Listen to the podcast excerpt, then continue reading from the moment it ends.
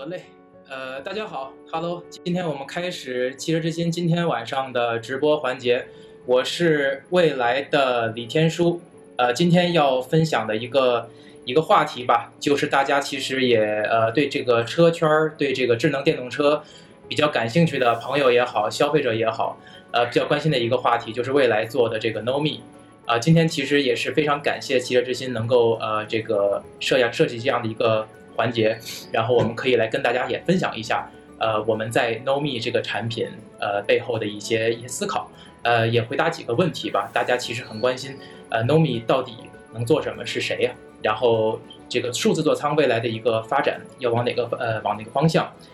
呃，NoMe 在未来的整个开发过落地的过程中有哪些挑战？还有我们对于未来像 NoMe 们他们的未来将怎么发展？呃，做一个展望。呃，基本上是这么几个话题。所以呢，在我们一开始拿到这个话题的时候呢，其实大家问的一个核心问题是什么呢？就是你们是怎么理解 NoMe 这个语音助手的？呃，这句话其实我们就想纠正一下。其实呢，我们说 NoMe。它不只是一个语音助手，其实很多时候呢，包括我们自己的一些同事也会这么说说啊，NoMe 语音助手，NoMe 语音助手。其实呢，我们今天想建立的一个概念就是说，NoMe 其实我们绝对不会认为说它是一个只是语音助手这样的一个产品。其实现在呃市面上面可以看到哈，这个整个 AI 拟人有生命的机器人。在这个汽车产品的产品形态里面，其实是这个五花八门，呃，可以说是这个儿孙满堂哈。这里边我们可以看到，有一些在居家的，有一些车内的，有一些这个可能是把它做成了实体的，还有一些是把它虚拟化的。那这里边呢，到底是这个怎么做决策，怎么做取舍？其实这个东西呢，我们不能只是看它作为一个语音助手哈，跟人比如说用手势。对吧？用这个表情来做一些这个更加拟人化的一些交互。其实我们想回答的一个问题还是更深层的，到底做了这些这个智能助手们解决了什么问题？所以今天我们主要是来回答这一块儿。那也简单自我介绍一下，呃，再再来一次自我介绍哈。这个是李天书，呃，Ted，然后是负责未来的这个产品管理啊，也很有幸是公司的第一号员工啊，很早很早，应该是快。将近六年了，其实五年多，呃，加入公司也是从最早做汽车的产品，做这个车内的其他的一些产品，包括最后是成为 Nomi 的这个产品经理。那今天要回答整个 Nomi 的问题，其实最先要回答的一个问题是如何定义智能座舱，如何定义一个有温度的智能座舱。其实今天我们可以看到最先进的，不论是智能电动产品，还是这个传统的一些燃油车。还是说一些标榜着我们是这个叫做自动驾驶的这样的一些车型，其实不外乎车内都有几个最关键的元素啊，其中最重要的一个元素就是大屏。那我们可以看到这里边有像奥迪的，奥迪其实里边有三块主要的屏幕，有仪表盘，有中控屏，还有第二块中控屏用来做各种各样的车内的呃空调呀功能的调节设置，还有包括。在输入导航地址、输入这个各这个输入的时候，可以用来作为一个键盘，啊，这是一类思路。那第二类思路呢？比如说我们看左下呃左下角这个位置，那这个就是奔驰的，那现在也是大家非常推崇的一种两联屏的方案。这样的话呢，两个屏幕呢尺寸一致，嗯，整个把它拉通，其实让人感觉上是一整块大屏的感觉，但其实是两块屏。那这个屏呢，也有很多人是用间接操作，但慢慢的呢，随着它的距离的优化，包括屏幕技术的进进展。呃，大家也选择了一个直接触控的方式，把它放在了整个仪表台的正中间和驾驶员的前方。那再往下一种呢，我们可以看到是这个比较激进的了哈，这个有这种四十八寸的这种大通屏。那这个产品呢，其实就是来自于像像拜腾这样的这个企业和品牌。呃，但这个屏呢本身呢，其实在第一次出现的时候呢，它非常的震撼，而且这样的一个数字界面可以完全的由内容来去定义。但是呢，实际上在今天的这个时代环境下呢，在 Level Four 的自动驾驶还没有到来之前，其实这样的一个使用场景会非常的，会非常的这个有限。当然这块呢，我们也不做过多的评价，更多的是给大家看今天的智能座舱到底会有哪些产品形态。那最后一个呢，就是来自于这个保时捷的台看。那这里边的话呢，我们会看到它有一块非常炫酷的一个弧形的曲面屏，然后呢，这里边车内还有一块、两块，还有选装的第三块，一共四块屏幕。当然，非常有意思的是呢，保时捷在它这个电动的车型里边也放了一个非常有保时捷品牌 DNA 基因的一个一块表，一块计时表。啊，所以呢，如果我们看到整个数字座舱的这个整体感觉的话呢，可以看到是五花八门。但是呢，有一点其实是非常有意思的事情，就是到目前为止还没有人太多的去关注在。驾驶员视线前方右前侧整车最中心这个位置到底应该是什么样的一个元素？其实大家给到的解法都不一样。我们看到奥迪这个位置其实是一个出风口，奔驰这个位置是一个触摸屏，呃，拜腾的这个位置呢是一块呃大屏，里边显示的其实是内容。然后保时捷这个位置就是它经典的一块计时表，呃，应该是一个选装的。所以呢，整体来看的话，就这个位置上面，其实大家的思路都不一样。而我们认为呢，其实未来的认为呢，其实这个位置更应该是给这辆车最体现它灵魂和核心的一个位置去设计的，而这个位置更应该体现的就是我们对整个车内设计的一个权重。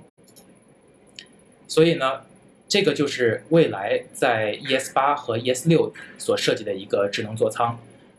我们可以看到这里边其实屏幕的尺寸呢并不是特别的大，这里边呢一共有四块屏。啊，一块是我们驾驶员前方的仪表屏，九点八英寸；一块是中央的这个触控屏，十一点三英寸；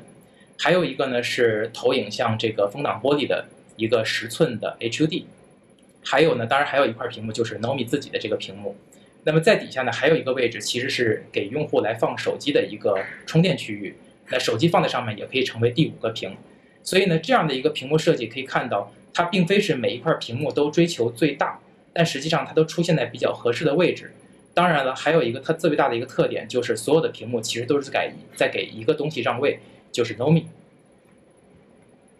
所以呢，在设计这样的一个智能座舱的时候呢，我们认为有温度是最核心的一点，而让位于 Nomi 就是我们做的最大的一个取舍。这里边我们可以看到，屏幕呢不拼尺寸，但是一定要好用，而最关键的是注入灵魂。所以接下来我们就进入第二个环节。Nomi 到底是谁？呃，我们第一个描述方式是说，Nomi 是一个车载人工智能语音助手，它到目前为止已经帮助未来的用户播放媒体一千三百多万次，导航八百六十多万次，车控一千五百多万次，还有就是讲笑话也讲了七十多万次了。但其实我们认为，这些都不应该是用来描述 Nomi 的一个描述方式。它其实并不完全是一个语音助手。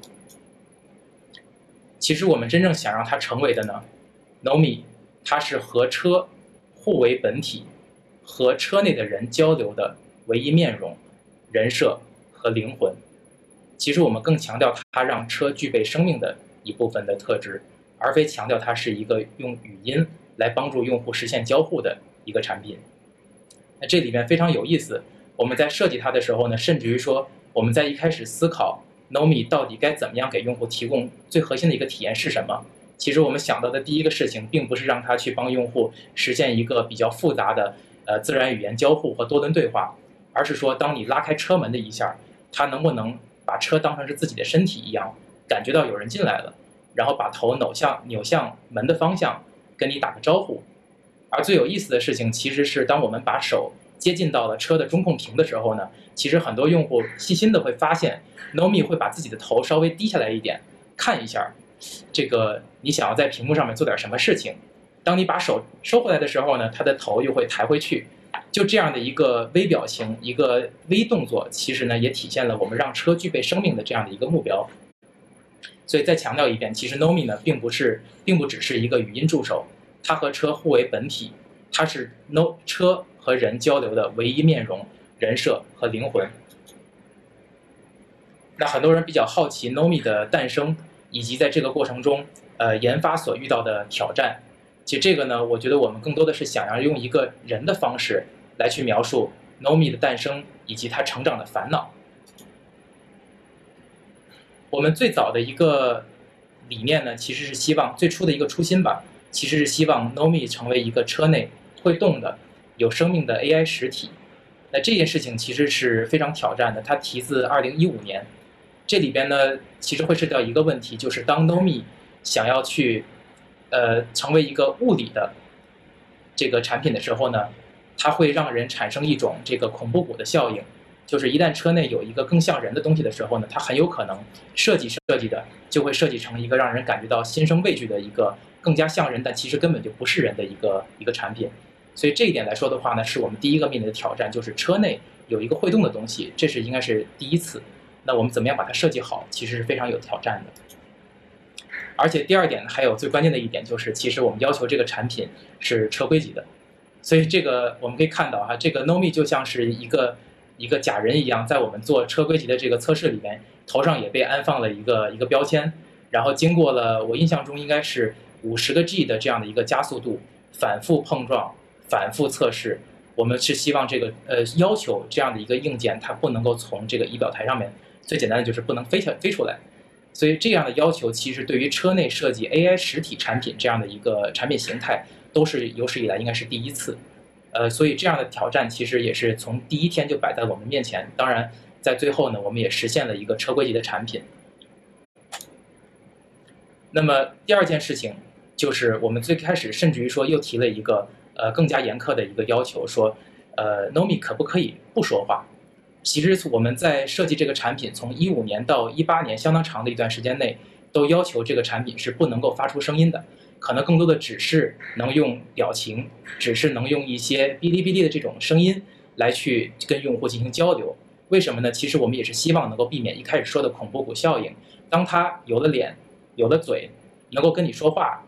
会让人可能感觉并不是那么的这个和谐，可能会有一点点违和。所以其实这是我们第一天给他就上了一道枷锁，说如果我们不用说话，能不能更好的去传递传递这个情感的交流？让它更加的具备让车有生命这样的一个目的，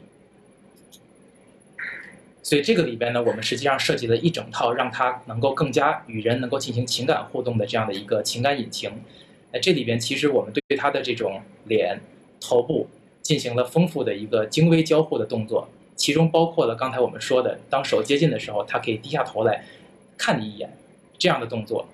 那这里边呢，其实从车辆的底层网关。到它的车机，到它的这个情感库，到它本身电机显示器的驱动器，其实最关键的一点，可能到了最后，我们真的是要它让它发出声音说话的时候，很大的一个挑战在于如何让所有的动作、表情和声音能够同步。其实这个是我们可能是第一次遇到这样的一个挑战。过去做语音类的产品的时候呢，可能更多的就是 TTS 去说话，在屏幕上面显示出来。我们对于这种同步性的要求并没有那么高，但现在一下子我们把难度量级提升了整整一到两个台阶。我们要让它又有动作，又要有表情，还要有声音，将来可能还会说话，而这些都要非常精密的联系在一起。所以这个是我们在 Nomi 落地过程中遇到的另外一个挑战。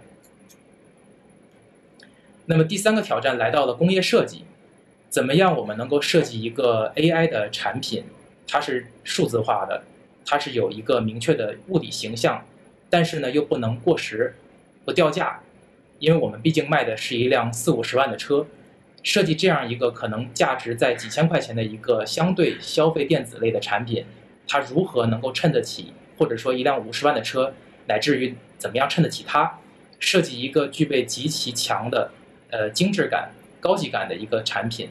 就非常的关键了。所以这个里边我们也是做了很多轮的一个迭代和打磨，那最后呢做出来的一个一个形状呢，其实，呃既意外也不意外，它就是一个纯粹的圆形，而且它上面是用非常极简的符号做的这样的一个表情包，做的一个头像的显示，其实这个就是我们在让它尽可能的纯粹简化，反而能够实现一个不过时的一个产品和角色形象。这里面还有一些很有意思的细节，比如说，他的眼睛的大小，他眼睛的线条的宽度，和他眼睛的距离，我们一般就说人的眼距，眼距宽呢，其实也也不好，所以呢，我们希望一开始提出的这么一个目标，就是要让它具备有一张高级脸，呃，不要太呆萌，最好是一种比较高级的萌感，所以这里边呃也是考验我们对于 UI 和整个表情包系统设计的一个一个功夫了。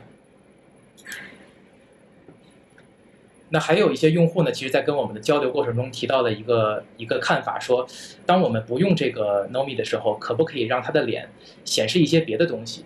呃，因为这个在设计这块屏幕的时候呢，我们选择的规格其实是相当之高的，它其实是一块这个千万级呃千万级的这样的一个呃色彩的这样一个屏幕。这里边呢，其实我们给了一个原则，就是说 Nomi 可以功能非常强大，但它不能够去显示功能。这样的话，其实做了一个很有意思的比方，就是我们有没有见过在人的脸上去画画一个导航箭头？或者说这个呢，其实有一个很好很有意思的例子，就是我们当时给 Nomi 设计了这样的一个功能，说当车辆发现人有这个疲劳的情况，这是我们的这个疲劳检测功能，啊，我们就把过去啊车都有一个小茶杯，呃这样的一个图标，能够体现在 Nomi 的脸上，给用户一个提示。那还有说这个说可能要有一些其他的像导航呀、一些泊车呀、一些指引和箭头，包括进入了这个停车挂上 P 档，我们能不能上面显示一些符号？其实这些东西在我们看来都是可能是走偏了。其实最后我们就说，呃，有一个说法说，什么时候我们见过有人在自己的脸上画一个导航箭头？其实这个跟我们最开始说的，让 Nomi 成为这辆车的脸，成为它的这个面孔和人设，其实是呼应的。所以后来我们从此以后就坚决的不在这块屏幕上面做任何除了脸和我们跟它四目相对可能出现的元元设计元素之外的任何其他东西了。再有就是声音，呃，刚才已经说到了，我们音画同步的挑战非常大，因为它不仅涉及到 UI 和纯数字的内容，它还涉及到机械和这个动作的内容。那其实有了一个实体的 AI，我们对于语音的设计的挑战会更加的巨大。因为这里边我们要知道，这样一个本身并不是非常像人的一个角色，他到底是男还是女？我们到底怎么给他选择一个配音的声优？我们是选择一个相对成熟一点的声音，还是稚嫩一点的声音？这种音画同步的挑战会非常之大。那其实我们最后做的一个选择是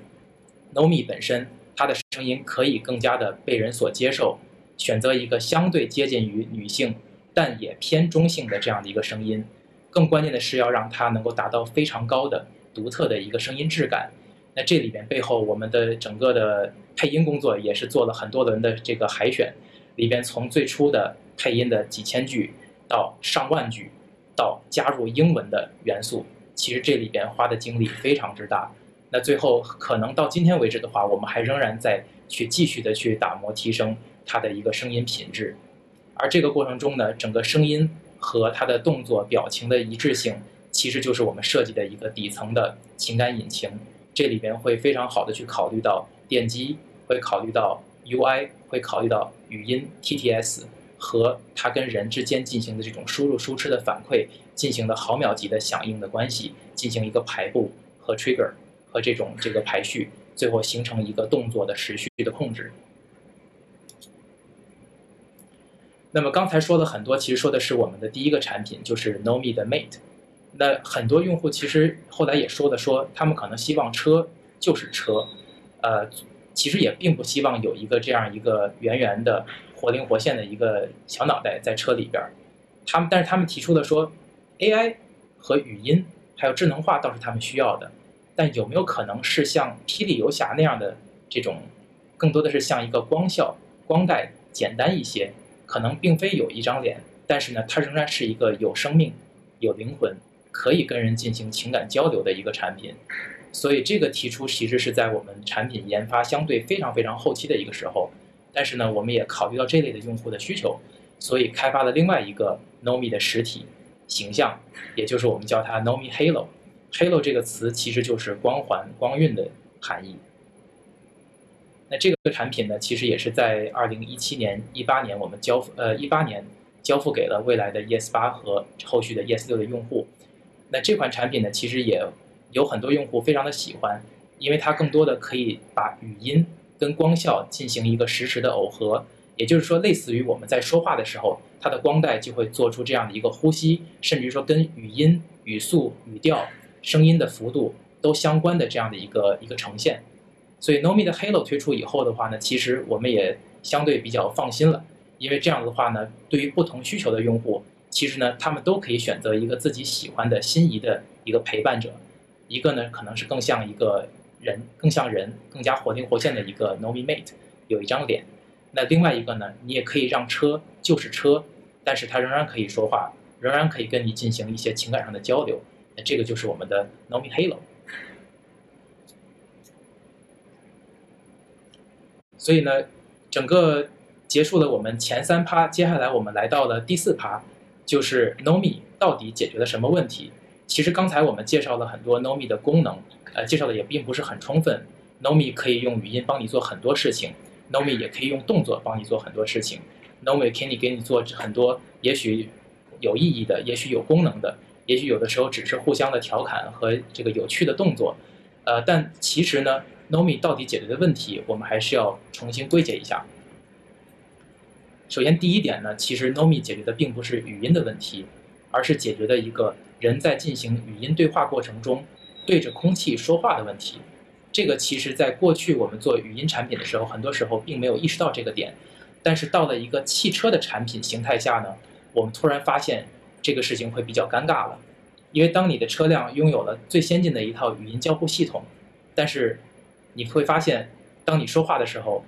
你的目光前方一个人都没有，你头必须保持向前方驾驶，你的手在方向盘上，而这个时候，如果我们圈出一个高亮的区域来看的话，这地方就是空气，那其实你就是在对着空气说话。而当我们想要让人跟车之间建立一种情感纽带、情感关联的时候，其实我们希望他们是什么呢？是相对而视、四目相对的去说话的。这个也更加符合人和人之间这样的一种关系，所以从这一点来讲的话呢，Nomi 的出现其实最好的解决了一个在车内进行语音交互、人对着空气说话的一个问题。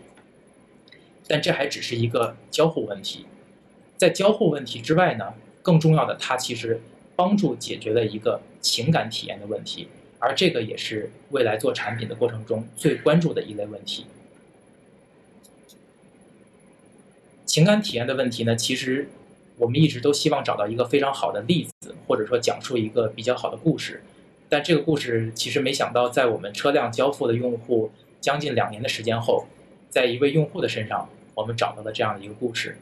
呃，这是我们一位车主，他有一天在我们的 New App 社区里面发了一个一篇故事，一篇短文，其实讲述的就是他跟他收养的一只流浪猫的故事。我们后来拍了一个片子，叫《小金金》啊。小金金呢，其实是他收养的一只流浪猫，呃，他和他的爱人跟这只猫之间的感情非常之深，也陪伴了很久很久的时间，非常的开心。但是呢，有一天这只小猫不幸因为患病离开了他们，而这个时候呢，男主人其实发现了一个很有意思的事情，就是我们可以给 Nomi 取一个名字。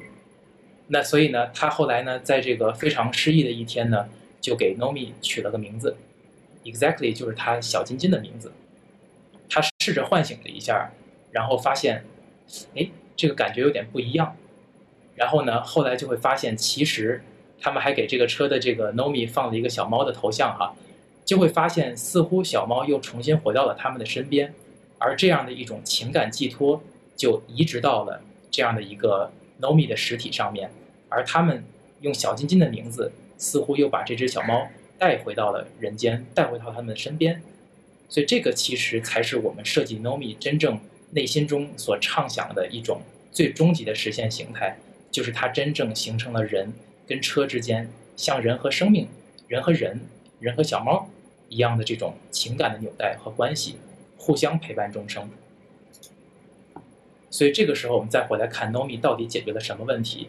其实 Nomi 解决的并不是一个交互问题，而是人和车之间的一个关系问题。这个事情其实也是我们希望想要回答第一个问题：说 Nomi 到底是什么样的一个产品？Nomi 是不是一个语音助手？其实呢，我们想说，Nomi 其实解决的是一个人和车的一个情感关联，它是车的一个化身，是这样的一个问题。那么，Nomi 在过去的这两年，其实帮用户干了很多事情。它可以说话，可以陪你唱歌，可以各种表情来卖萌。那 Nomi 其实跟用户进行了非常非常多的，包括了语音，包括了动作，包括了对话，包括了功能这样的一个交互。到目前为止呢，Nomi 已经和用户对话了七千多万次，每日的对话量在二十万次以上。这样的数据量其实呢是 Nomi 成长的第一个必要要素，就是不断的跟用户交流，不断的听取声音，不断的说话。我们在整个产品的研发过程中，通过对语料的标注，不断的补充用户的场景，来提升 Nomi 的能力，让它持续不断的自我升级。那其实还有另外一个要素也很重要，就是除去语音的部分，我们还能不能做一些让 Nomi 带着整个车一起共同成长的，呃，这样的一个机制？所以呢，其实这个机制就是我们设计了一个让 Nomi 来帮助你提出心愿和进行车辆的 debug，提出你的诉求的这样的一个功能。其实这个功能在很多网站上面都非常常见，就是在某一个地方有一个反馈，我要反馈问题，我要提一个建议，有这样的一个入口。其实，在未来呢，我们的 App 上面也有这样的一个入口，但到到后来呢，我们在车里面，我们试着想通过 Nomi 来做这样的一个机制。其实我们是有各种各样的这个技术手段，可以知道这样反馈到底说了什么。用户并不需要自己在 APP 里面去打字说话。其实一个问题发生的这个场景，往往就是在那一个瞬间才最被需要记录和解决。而在事后的话呢，可能用户就要么忘掉了。要么再去描述的时候，他可能也会比较觉得说，哎，又要打开手机去打字去描述一遍，所以 Nomi 这个时候就成为了一个非常完美的一个接收输入，能够去解读、去倾听用户诉求的一个载体。而这个过程中呢，我们收集到了上万条用户提出的希望、建议、对产品的反馈，比如说我正在开着我们的自动辅助驾驶 New Pilot，发现了一个地方可能体验并没有那么的好。或者说我突然有了一个灵感，觉得未来以后可以这么干，他都会以一个反馈建议，甚至是好想法的方式被 Nomi 收录进来，它会被实时的在云端处理成一段这个文字，然后这样的话，它可以由一个文字识别直接传递到我们对应的一个产品研发和专家的手中，这个问题就可以被记录，并且呢，还会在二十四小时内通过 Nomi 自己或者是 App。给到用户一个反馈，形成这样一个非常好的一个互动的闭环。而到目前为止，这样的一个反馈的数量，通过 Nomi 在车内给我们提建议，给车提建议，给我们提想法，已经占到了整个反馈渠道的百分之四十以上。这个量级其实充分证明了人们其实还是更渴望的去跟一个人，跟一个有生命的一个 Nomi 去对话、去反馈、去进行交互，慢慢的也会依赖上这样的一个形式。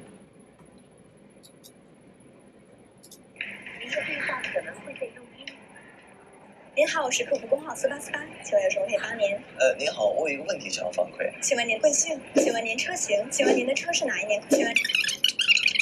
先生，您的问题我会帮您转接到总部。啊，Hello，你好，我想问。哦，你的 question 我会帮你 pass 这个 global。喂喂，Hello sir，how may I I I 哦，为何？哎呀，我有一个问题要反馈。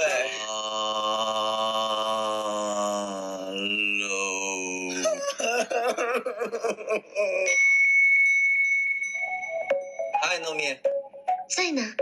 我有一个建议。我知道了，我会在二十四小时内通过 Neo App 或你的 Fellow 给到反馈。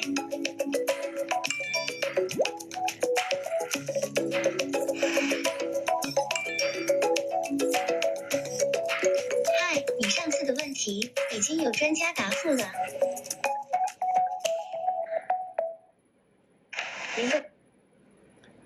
所以就是这样的一个很简单的一个功能，但是它被用在了一个有生命的实体和用户直接面对面的进行沟呃沟通和交流，并且用一个非常巧妙和简单的方式，把用户的需求、把用户的反馈转化成了一个企业和品牌可以执行的动作和行动，并且通过 Nomi 这样的一个界面再给到他一个反馈的一个全闭环。所以这个也是只有这样的一种呃，可能是有实体的这样的一个 Nomi。才能够实现的一个体验。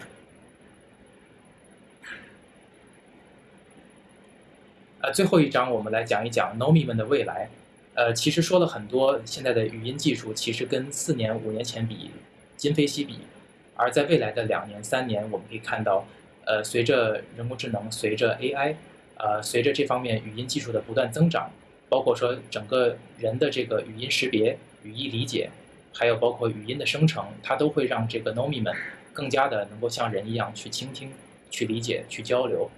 包括在接下来的未来，我们还有可能对它进行多个模式，让它真正能够看懂用户，真正的能够感受到用户这种多模交互。它可以结合视觉、结合听觉、结合触觉、结合车内的各种各样的传感器，来对用户进行感知，然后给到用户他最需要的体验和功能。所以这类功能需求，其实在我们看来的话呢，都是所有的语音产品也好，车内的助手产品也好该去做的。但今天我们想说的是，我们还需要关注一些不太一样的东西，而这些不太一样的未来呢，我用几个词来进行了一个总结。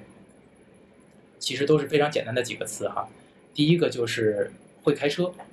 第二个是能懂你，第三个是始终陪伴。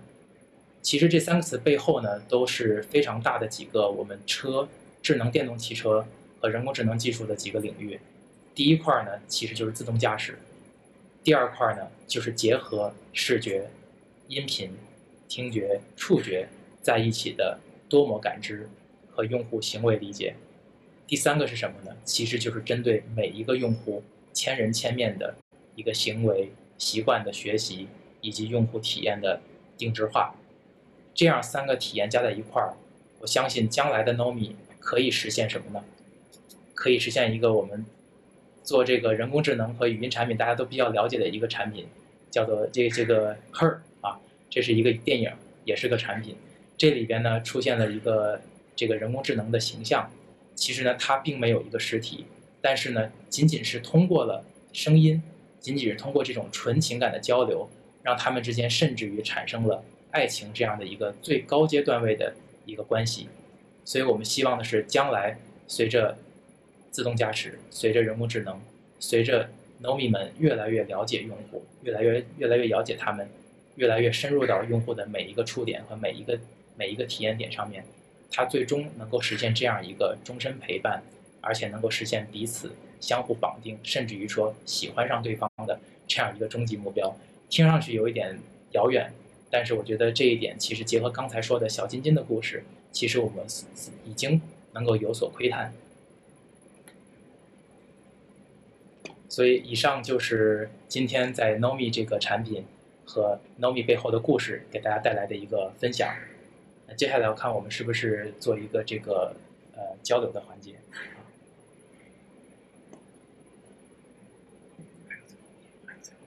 放在这一块儿。对，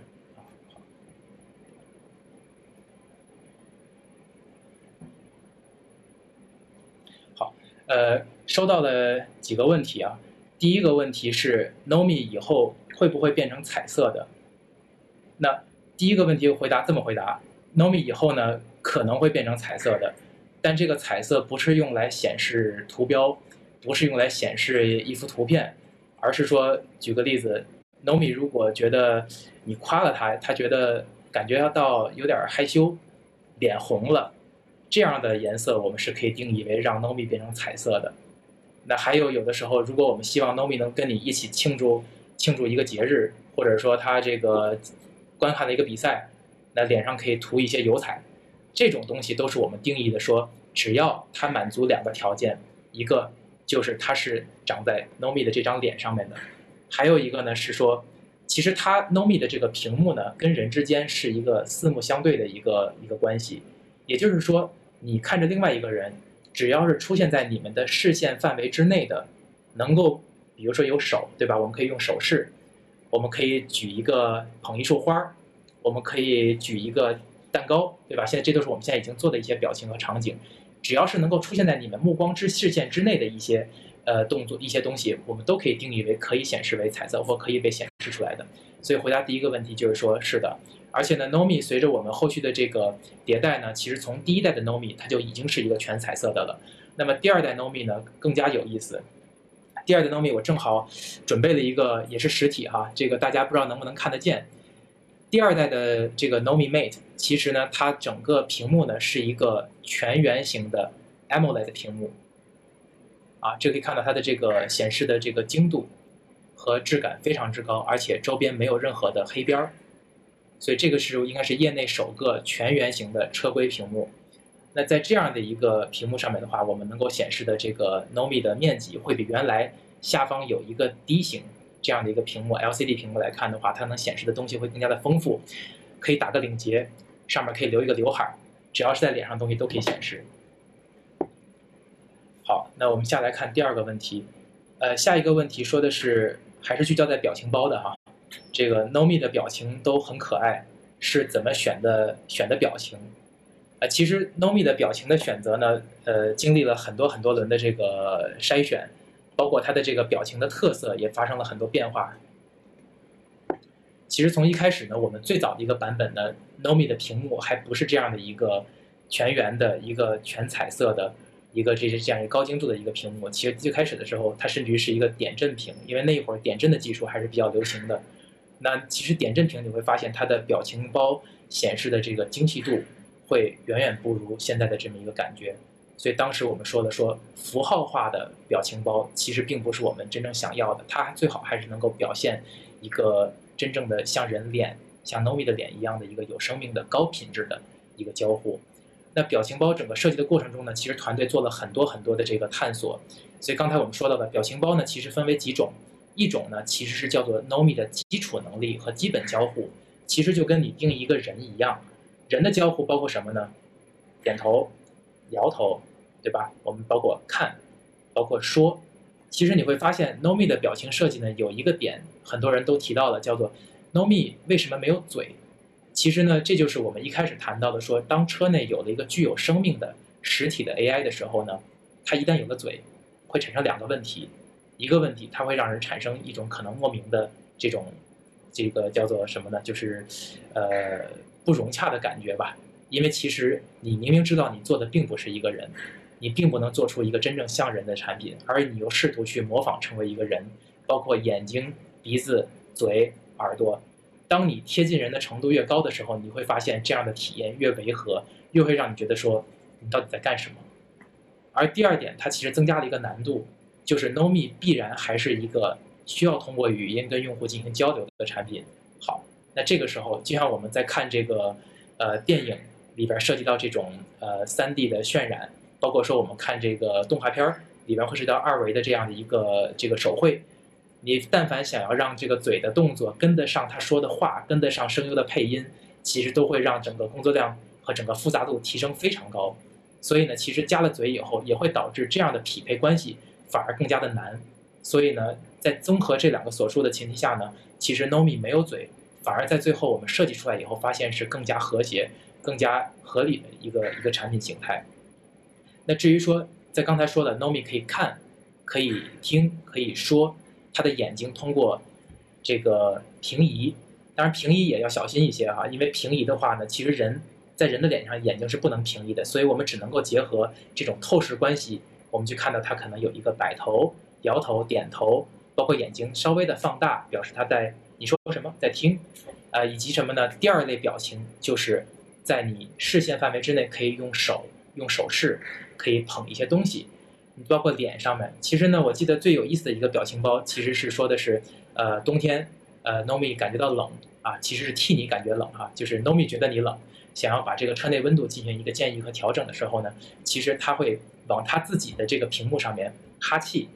这个时候呢，他屏幕上面就会出现一个很有意思一个一块一圈水雾。然后他会自己把这个水雾擦掉，就类似这样的表情包，在我们看来的话呢，都是可以去这个可以做的。但是有一些东西，比如说让 Nomi，比如说出现一个惊悚的这个可能比较吓人的这个表情，或者说 Nomi 压根儿脸就没有了。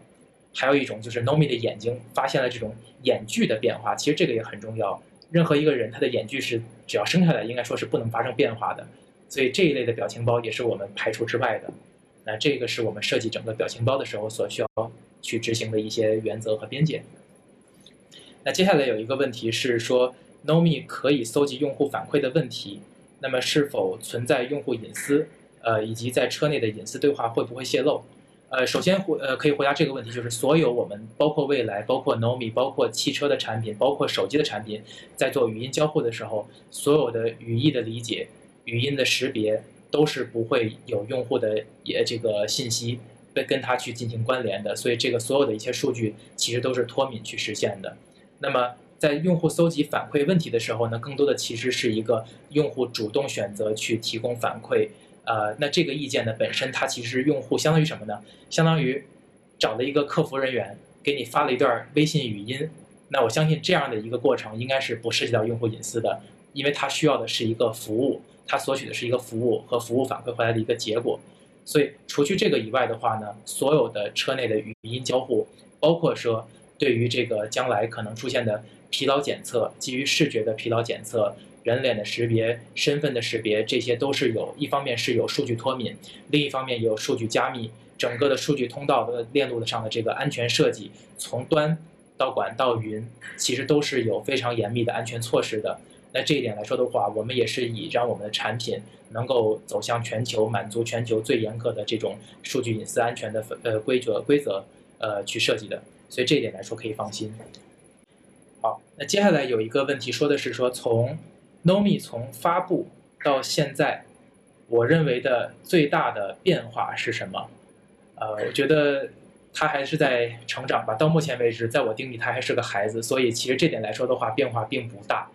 呃，可能最大的一个变化，其实是我会看到了用户跟 Nomi 之间的关系发生了很大的变化。从最初人们会拿它去更多的去玩语音，更多的去跟它进行语音的交互，去试探它的能执行什么样的一个指令和操作，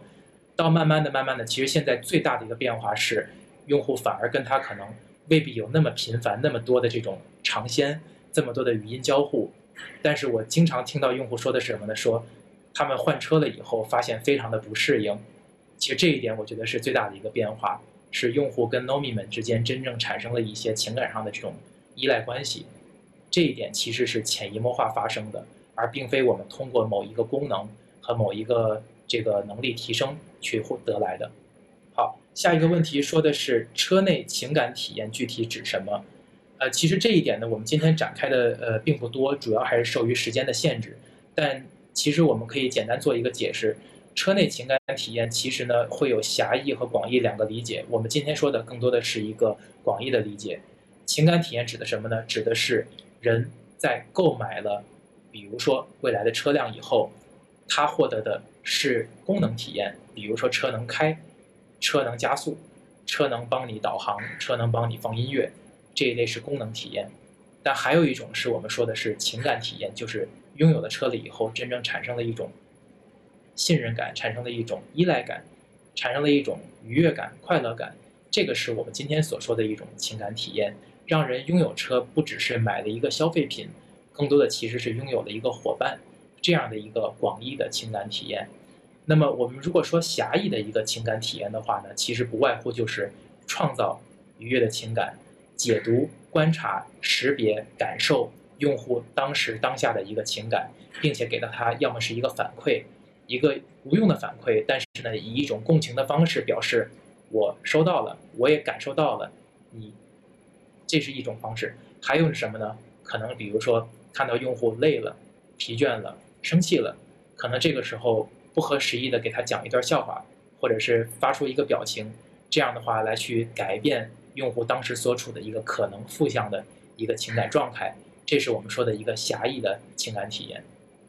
接下来有一个问题比较好说，Nomi 解决了驾驶人对于空气说话的尴尬，但现在如如果车上除了老婆孩子外的人，像父母、朋友、同事，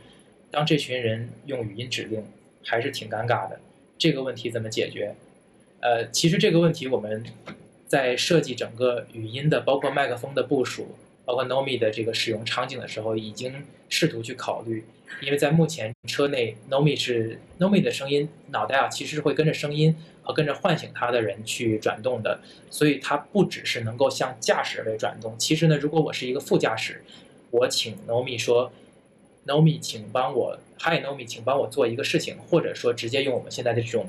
免唤醒的场景化的唤醒词，直接说出一个命令，或者说让他帮你做一件事情的时候，其实它是可以直接转向你这个位置去跟你进行交流的。所以这种识别到是谁在说话、跟谁交流的这样的一个事情，是它能够做到的，可以做到主驾驶、副驾驶、后排。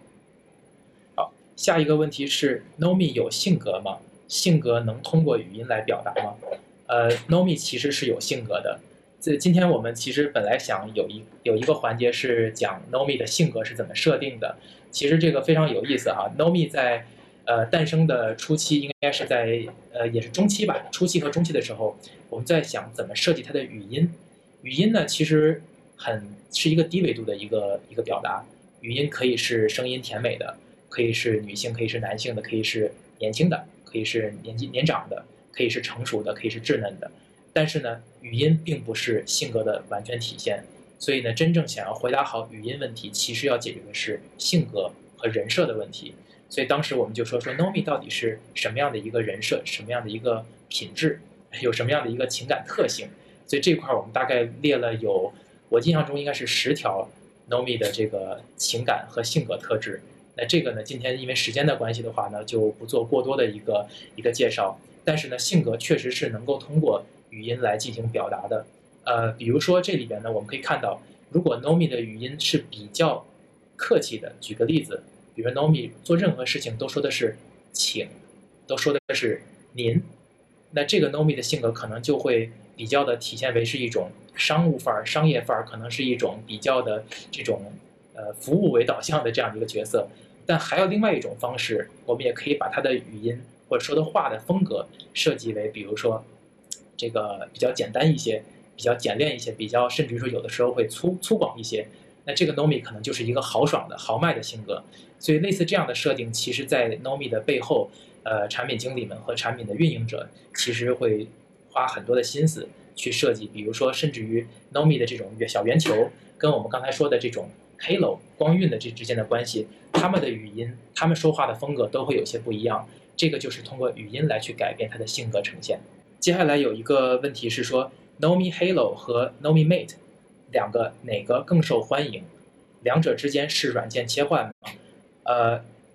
目前来看的话呢，Nomi Mate 是取得了绝对的这个受欢迎的地位，但是 Nomi Halo 也有自己非常特定的一群一个人群，有几个好朋友，甚至于说啊，他们因为是早期买的这个 ES 八的车主，但是呢，觉得说其实蛮想试一试跟 Nomi Halo 相处的感觉，所以呢，也跟我们要求说能不能把 Nomi Mate 换成一个 Nomi Halo，呃，这里边这个切换呢，首先它是一个硬件切换。但是我们在设计它的时候呢，已经考虑到了一个模块化的一个装配，所以呢，在它插接，呃，包括电子，包括它的机械部分，其实都是一个完全模块化，可以去进行插拔的这样的一个设计。那么在进行了一定的软件适配以后的话呢，它从它的情感库到它的表情包，到它的动作，到它的声音光效，全部都会切换为这个产品的一个版本。所以 Nomi Halo 和 Nomi Mate 之间，它会是有一个完全不一样的一个软件的一个配置的。再下一个问题说的是，Nomi 会不会也被网络黑客攻击，产生安全问题？呃，是的，呃，Nomi 我们要说的是 Nomi 的可能我们说它背后的部分吧，比如说在车联网，在信息安全，呃，在数据隐私安全这一方面的话呢，所有的汽车产品，包括消费电子产品都会面对呃网络黑客攻击的问题。所以呢，我们说 Nomi 的话，它是一个跟人交互的界面和情感的表达，呃，它背后的技术。是会应对这样的一个挑战的，但本身我们在设计产品、开发整个后台语音、开发车联网的服务的过程中，是做了充分的安全设计和考虑的。从这个安全，从底层的硬件安全到软件安全、功能的安全，到云端数据传输的安全，其实是有一整套规范在里边。所以这一点来说的话呢，我们会做充分的应对和防范。好，那刚才应该就是最后一个问题了。那行。呃，今天时间呃非常紧张，但是也很开心能够跟大家分享 Nomi 不只是车内语音助手这样一个话题，也很感谢参与的这个朋友。呃，我们下一次可以再约个时间，跟大家再聊一些可能是 Nomi，也可能是更多的跟车相关的事情。啊，非常感谢，今天的直播到这结束。